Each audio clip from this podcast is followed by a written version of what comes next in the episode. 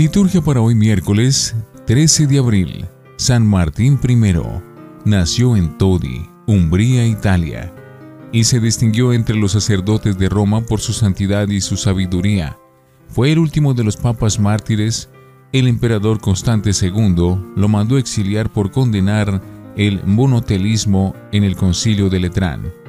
Enviado a Constantinopla, lo insultaron públicamente, lo condenaron encarcelaron y finalmente lo enviaron al Quersoneso, Sebastopol, en donde murió de hambre en el año 656.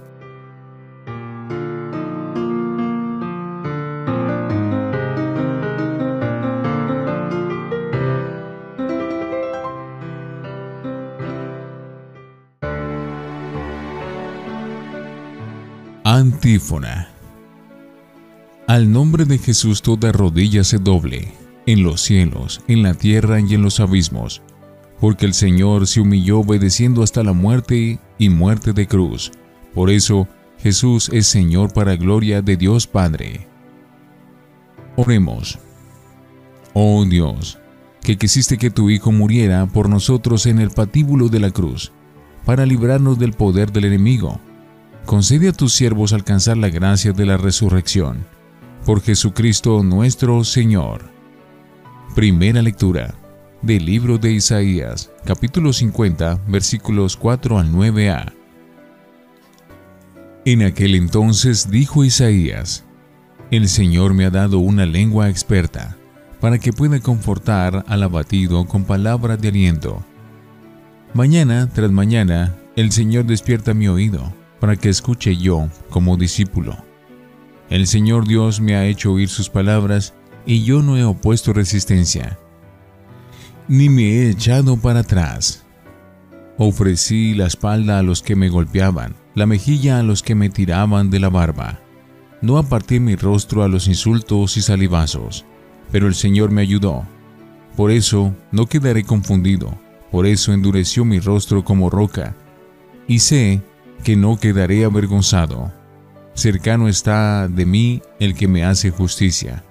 ¿Quién luchará contra mí? ¿Quién es mi adversario? ¿Quién me acusa? Que se me enfrente. El Señor es mi ayuda. ¿Quién se atreverá a condenarme? Palabra de Dios. Te alabamos, Señor. Salmo 68. Por tu bondad, Señor, socórreme.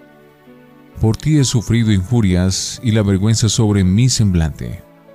Extraño soy y advenedizo, aun para aquellos de mi propia sangre, pues me devora el celo de tu casa, el odio del que te odia, en mí recae. Por tu bondad, Señor, socórreme. La afrenta me destroza el corazón y desfallezco.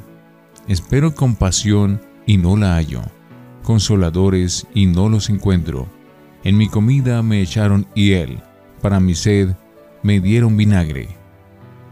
Por tu bondad, Señor, socórreme. En mi cantar exaltaré tu nombre, proclamaré tu gloria agradecido. Se alegrarán al verlo los que sufren, quienes buscan a Dios tendrán más ánimo, porque el Señor jamás desoye al pobre, ni olvida al que se encuentra encadenado. Por tu bondad, Señor, socórreme. Honor y gloria a ti, Señor Jesús.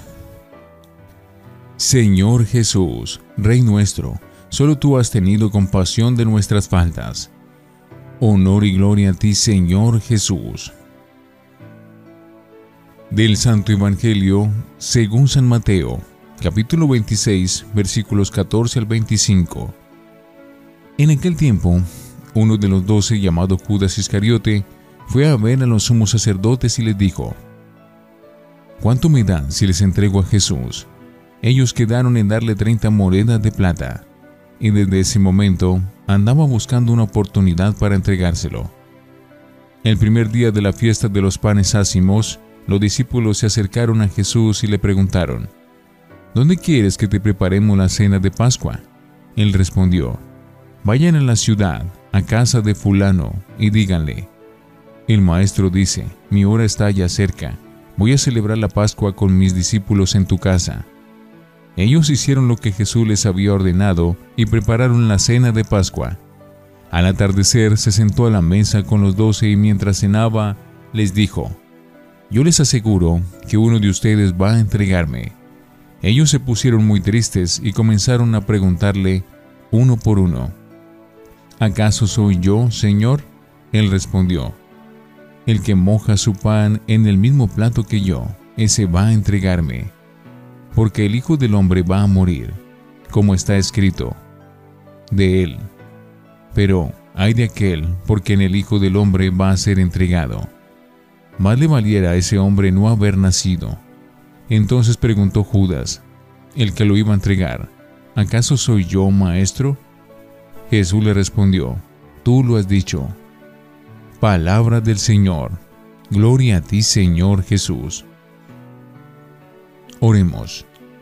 Acepta, Señor, esta ofrenda y por los frutos de la compasión, dígnate concedernos alcanzar cuanto celebramos en el misterio de la pasión de tu Hijo, Él que vive y reina por los siglos de los siglos. Antífona. El Hijo del Hombre no ha venido para que le sirvan, sino para servir y dar su vida en rescate por muchos. Oración después de la comunión.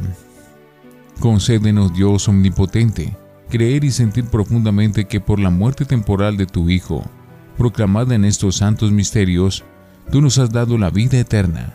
Por Jesucristo nuestro Señor. Concede, Señor, a tus siervos frecuentar siempre los sacramentos pascuales y esperar con vivo deseo los bienes futuros, para que, perseverando en los misterios de los que han renacido, sean conducidos por ellos a una vida nueva. Por Jesucristo nuestro Señor. Lección Divina. Oremos. Te glorificamos, Padre porque su pasión Cristo inauguró un mundo nuevo, cuyo signo es su sangre vertida. Este es el vino nuevo del banquete del reino de Dios. Amén. Lectura. La sombra del traidor. La primera lectura forma parte del tercer canto del siervo. En ella expresa este su confianza en el Señor en medio de enormes sufrimientos, fruto de su fidelidad y de su empeño por la justicia como le sucedió por ejemplo al profeta Jeremías. Se describe por adelantado la pasión del Mesías, Jesús. Ofrecí mi espalda a los que me golpeaban, la mejilla a los que me mesaban mi barba. No oculté el rostro a insultos y salivazos. Son las penalidades del justo perseguido, como recuerda el Salmo responsorial en un clima de súplica y confianza en Dios. Soy un extraño para mis hermanos. En mi comida me echaron hiel, para mi sed me dieron vinagre. Pero el Señor escucha a sus pobres. Salmo 68. En la cena evangélica de hoy, y a medida que nos aproximamos a la pasión de Jesús, va cobrando relieve la siniestra figura del hombre que será útil a los planes homicidas de los judíos.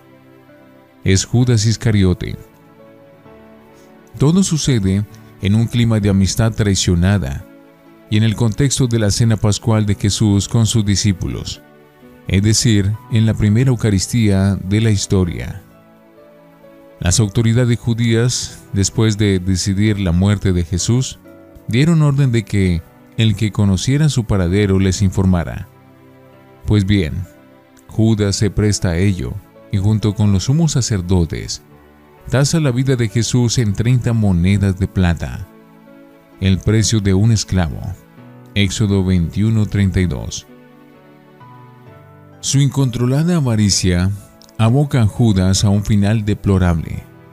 Durante la cena Jesús desenmascara las secretas intenciones del traidor, porque Él, como Señor de la vida y de la muerte, es quien dispone de su propia hora pero todavía ensaya una última oferta de amistad para la conversión de Judas. Consternados los discípulos por el anuncio del Maestro, uno de ustedes me va a entregar, preguntan uno tras otro, ¿soy yo acaso, Señor? También Judas hizo la misma pregunta, y la respuesta de Jesús fue afirmativa, intentando hasta el último minuto recuperar al discípulo extraviado, pero él no dio marcha atrás. A continuación, el pan y el vino, signo ya del amor creador de Dios y de la vida que de él mana a través de Cristo, pasan de mano en mano, significando el propósito de Jesús de compartir con los suyos, y estos entre sí, la vida que él vive con Dios Padre, pues eso significa comulgar eucarísticamente, integración del hombre pecador y la vida de Dios mediante el cuerpo y la sangre inmolados de Cristo, pero no en solitario, sino en comunión con los hermanos. De esta comunión fue de la que se autoexcluyó Judas por su cuenta. Participará físicamente, pero no de la Eucaristía.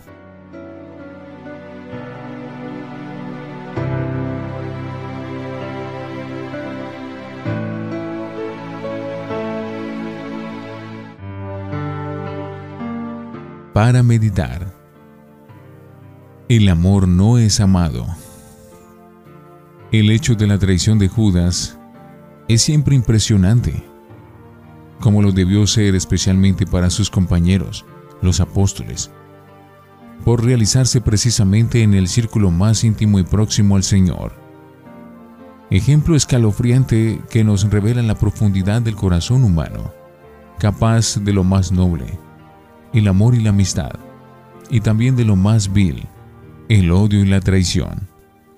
Todo ello fruto de la libertad del hombre, que Dios respeta escrupulosamente. Si Dios acepta al hombre y a la mujer tal como son y confía en ellos, incluso en un traidor como hizo Cristo, debemos aprender nosotros la lección. Aceptar como hermano a todo hombre y mujer, por viles que nos parezcan. La regeneración siempre es posible porque la gracia de Dios es más fuerte que la miseria humana. No somos nosotros quien para juzgar al traidor Judas, si bien Jesús hizo una observación terrible sobre él después de haberle ofrecido la última oportunidad. Más le valdría a tal hombre no haber nacido. Su caso debe hacernos reflexionar, porque en el fondo de nuestro corazón anida un posible santo o un posible traidor. La historia se repite aquí también. Hay incondicionales de Cristo y hay también falsos amigos, sin contar, obviamente, los enemigos declarados. Este miércoles santo nos invita a la revisión de vida personal y comunitaria sobre nuestra respuesta a un amor inmenso que nos ha precedido, el de Dios, visible en Cristo. Un careo personal con el crucifijo nos será hoy más que provechoso.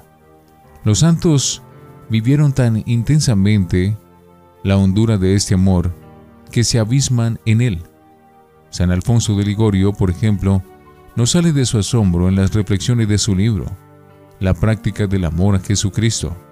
Y San Francisco de Asís recorría montes y soledades repitiendo como fuera de sí, el amor no es amado el amor no es amado. Reflexionemos. ¿Nuestra identidad cristiana está fundamentada en la roca que es Cristo? ¿O se deja manipular por ideas o modas pasajeras y superficiales? Oremos. Jesús, no permitas que abusemos de tu misericordia, que nuestro corazón no se endurezca, sino que se llene de ese santo temor que lo encauce a nunca ofenderte conscientemente. Amén.